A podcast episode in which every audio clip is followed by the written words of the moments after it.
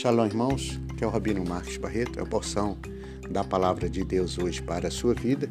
Se encontra no livro de Neemias, capítulo 9, e o versículo de número 21. O texto diz assim: Desse modo os sustentastes 40 anos no deserto. Falta nenhuma tiveram. Os seus vestidos se não envelheceram e os seus pés se não incharam. Pois bem, essa é a palavra logos e transformá-la em rema é o dever de todo ser humano. Pois bem, o texto começa dizendo: Desse modo o sustentastes. Quanto tempo? 40 anos no deserto. É muito verdadeiro, muito real, muito maravilhoso quando lemos a Escritura e quando a compreendemos, quando conseguimos extrair dos textos a riqueza que nele existe. E aí, quando lemos o texto e percebemos que desse modo sustentaste, como desse modo? Que modo é esse? É o modo que o Eterno faz. Como Deus sustenta uma nação inteira, mais de 2 milhões de pessoas, no deserto? Primeiro, que o Senhor é Deus, ele não precisa de nada palpável, nada é, material, nada físico para manifestar o poder dele. Ele não precisa da ajuda humana, ele não precisa de ninguém para fazer o que ele quer que fazer. Ele é o Senhor, o dono da terra, né? o dono da galáxia. Ele é todo poderoso. Então, de que modo o Senhor fez isso? Do modo dele. E qual é o modo dele? Não é o modo humano, é o modo divino, é o modo dele que ele faz ele faz e não pede explicação. É assim que ele faz.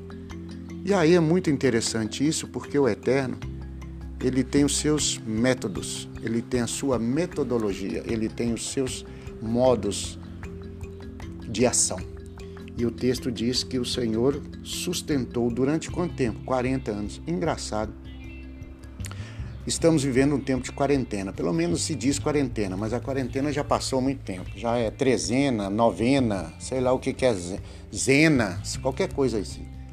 Mas o importante é que o texto sagrado diz que o Eterno sustentou durante 40 anos um povo no deserto. Interessante é que no deserto não tem nada, não tem nada para se sustentar, para comer, para alimentar, não tem água. Mas a Bíblia diz que Deus sustentou, Deus guardou do sol escaldante, do frio da madrugada, é, deu água, deu alimento, tudo o eterno proveu.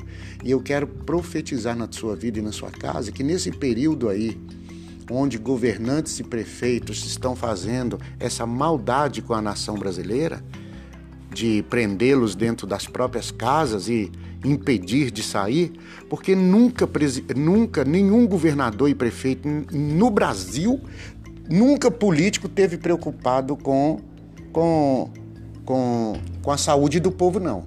Exceto alguns mínimos, né? Alguns políticos, é, assim, o mínimo do mínimo, né?